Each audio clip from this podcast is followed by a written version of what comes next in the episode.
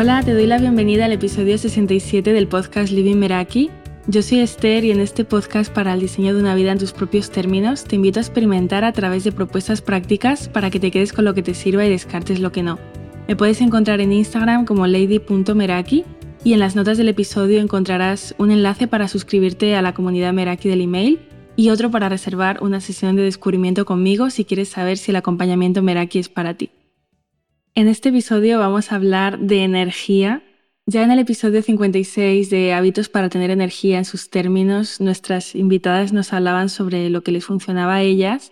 Y fue un episodio que gustó mucho y del que salieron también preguntas, inquietudes, así que bueno, hoy quiero contarte los míos, lo que me funciona, lo que no, y lo voy a hacer desde mi perspectiva personal, es decir, nada de lo que esté en este episodio es una recomendación, porque bueno, cada una tiene sus particularidades y no creo en fórmulas genéricas que sirvan a todos por igual, así que se trata de que a partir de aquí puedas replantearte cómo está tu energía, qué suma, qué resta y qué ajustes podrías hacer.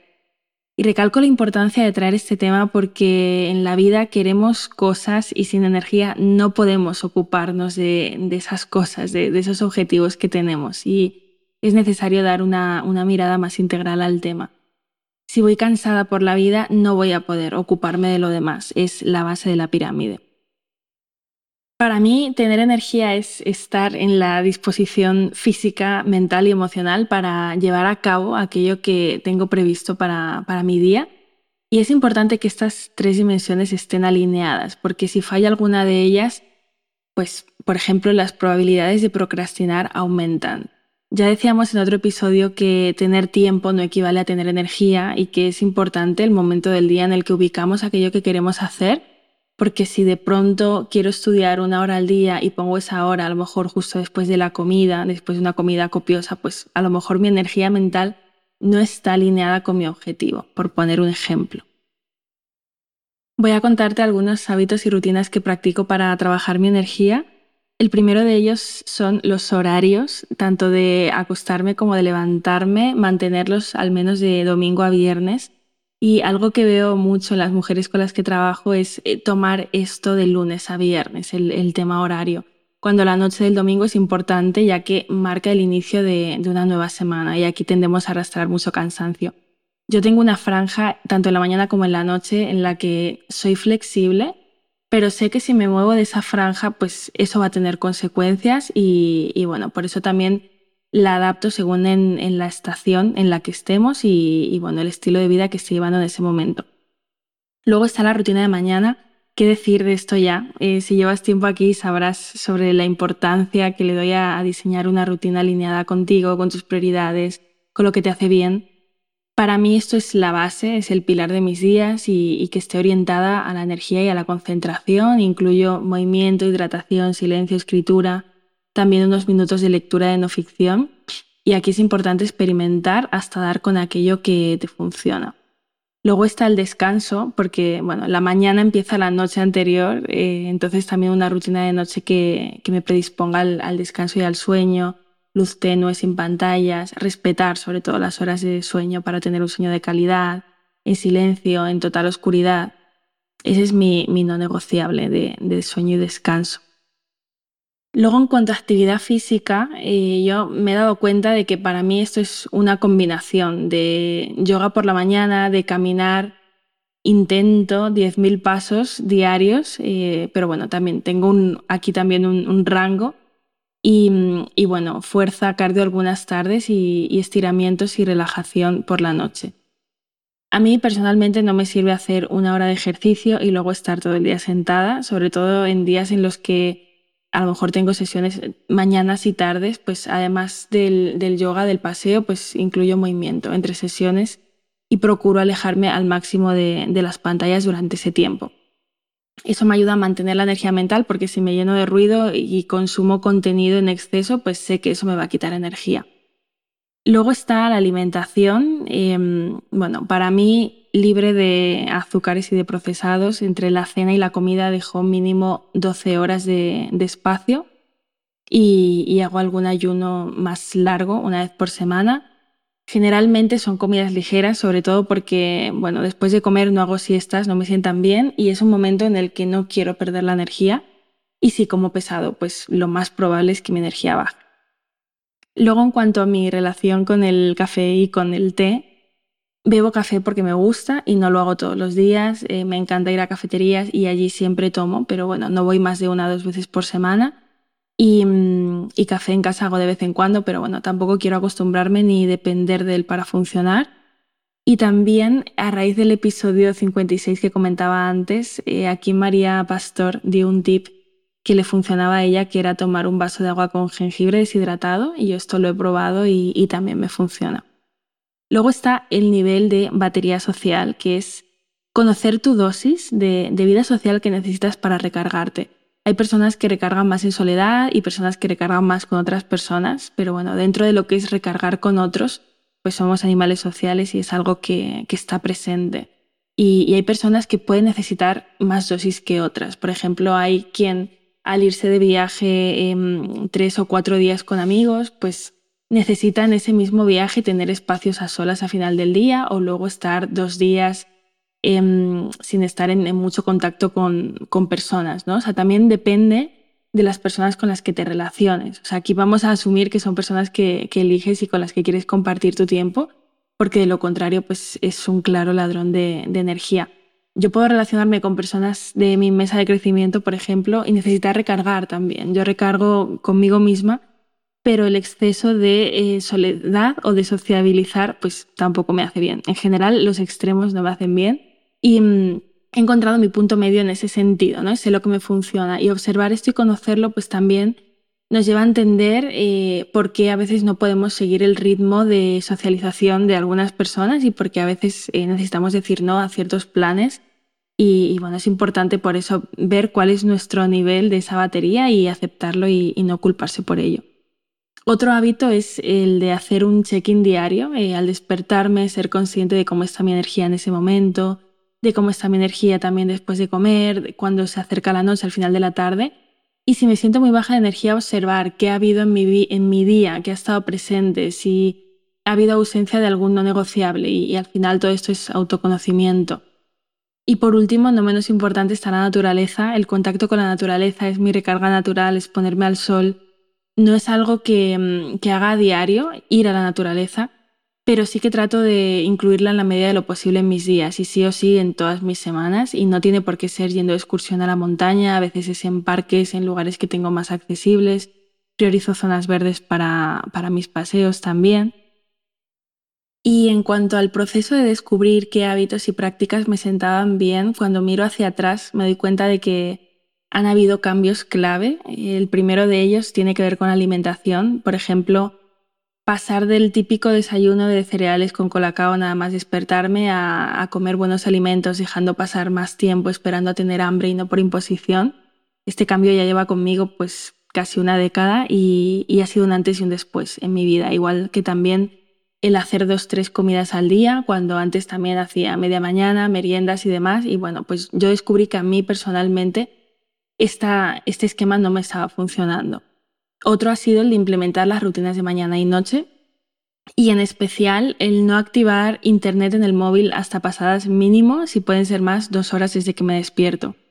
Ahora no concibo la posibilidad de levantarme y desde la cama consultar notificaciones, ver redes. Es algo que implementé también hace unos cuantos años y, que no, lo cambio. O sea, ha tenido un impacto enorme en mi energía y también en la manera de, de afrontar el día y el descanso. Y también algo que ha impactado mucho ha sido el salir de casa todos los días, aunque llueve, truene, nieve, es un indispensable para mí. Me considero de, hogar, de estar en casa, es algo que me gusta, pero bueno, todo tiene un límite y, también necesito caminar, moverme, que me dé el sol, así que salir de casa es un indispensable y, tiene mucho impacto también en la energía. Y está bien identificar aquello que nos da energía, pero también hay que ser consciente de aquello que nos la quita, porque al final de nada sirve potenciar lo que sí si por otro lado me estoy llenando de lo que no. Y contemplando lo que es la energía física, mental y emocional, yo observándome me he dado cuenta de que me quita energía física dormir poco de manera inconsistente, un mal descanso, eso luego pues tiene un impacto importante durante el día, Las comidas densas, copiosas también. Eh, eso implica que en la tarde pues ya me va a costar hacer, hacer más cosas y, por eso las evito. Luego también la falta de movimiento y el estar todo el día en casa. Aquí me di cuenta en el confinamiento que, que un no negociable era salir y hacer ejercicio. Y, y después la deshidratación. Eh, esto me quita tanto energía física como mental y por eso siempre trato de tener un vaso de agua cerca. Em, en mi caso utilizo vaso, no, botella, porque así también hace que me levante eh, con más frecuencia a llenarlo y eso pues también potencia el, movimiento por otro lado, pero, sí, el tener un vaso también es un recordatorio visual de beber agua y, también me ayuda. Luego me quita energía mental tener proyectos inconclusos o, listas de pendientes interminables. Sé que eso no me funciona y por eso recurro al diseño semanal, que es algo que me da energía, y, y el saber hacia dónde quiero dirigir mis días y semanas. Y ligado a esto, dentro de lo que es el, calendario, también me quita energía eh, tener bloques de tareas muy amplios. Por ejemplo, si pongo cuatro horas seguidas de creación de contenido, sé que esto no me funciona y que necesito dividirlo en tareas más pequeñas y específicas. Tampoco me funciona almacenar información en la mente en vez de hacer un vaciado o apuntarlo Tener demasiadas pestañas abiertas en el ordenador, eso también me quita mucha energía. Y el desorden visual también, en, la mesa de trabajo, en la casa en general, mirar a mi alrededor y ver desorden, pues mm, a veces no me permite concentrarme en, en, lo demás. Y por último, en cuanto a, a, lo que me quita energía mental, también el exceso de móvil, de redes sociales y pantallas. Bueno, esto, energía mental y emocional también. Y, mm, o sea, para mí es de los ladrones de energía máximos y, y en este caso también es como una señal de alerta de, necesitar límites más claros que, bueno, que ya he puesto porque si no, toda la energía se puede ir por el desagüe rápido. Todo el tema pantallas eh, quita mucha energía. Y en cuanto a energía emocional, la indecisión, eh, por ejemplo, tener una decisión en stand-by muy alargada en el tiempo.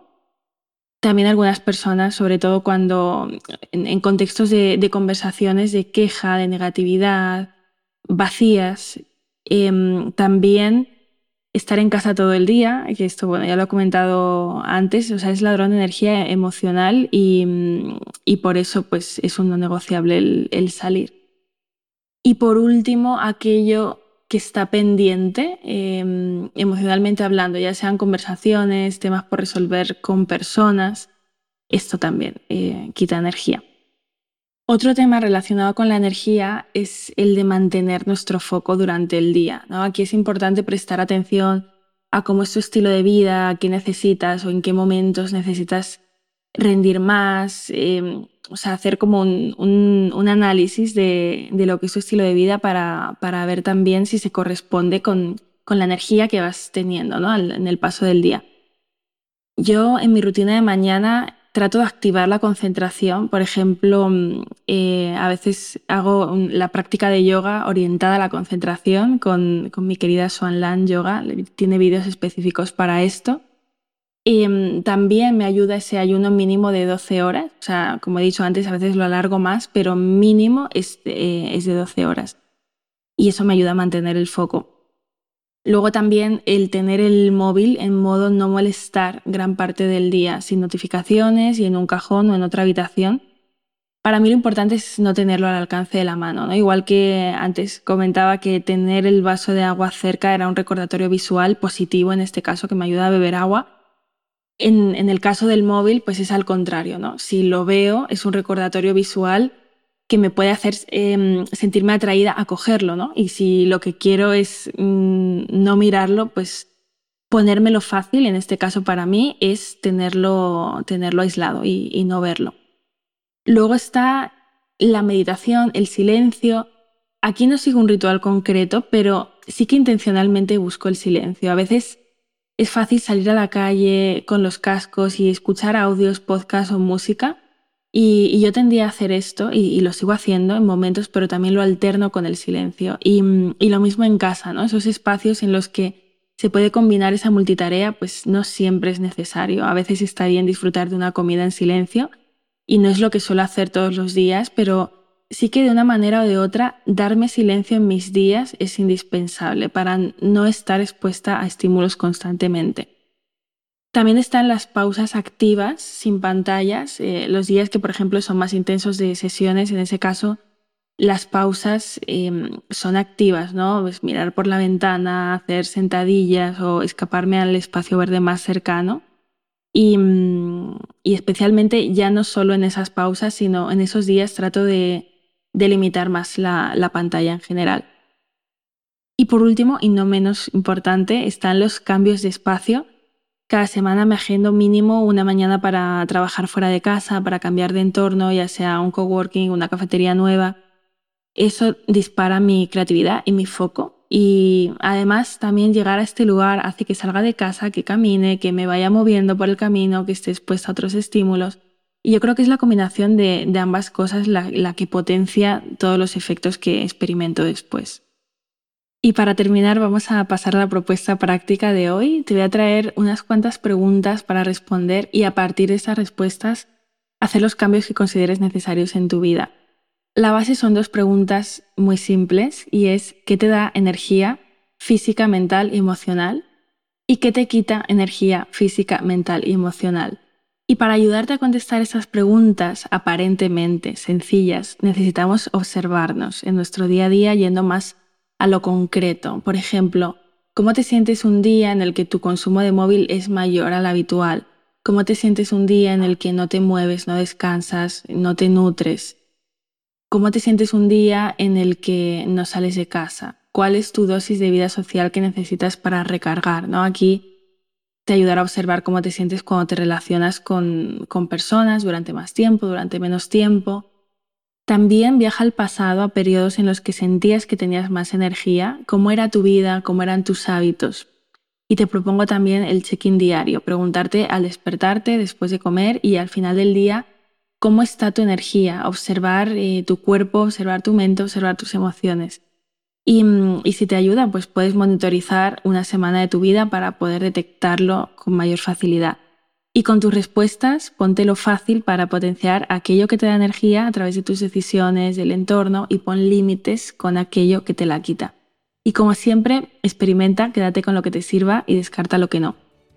Si te ha gustado el episodio, te invito a hacérmelo llegar a través de Instagram, etiquetándome en lady.meraki, mandándome un mensaje contándome qué te llevas. Me encantará leerte. También a compartirlo con aquellas personas en las que has pensado cuando escuchabas el episodio y les pueda servir.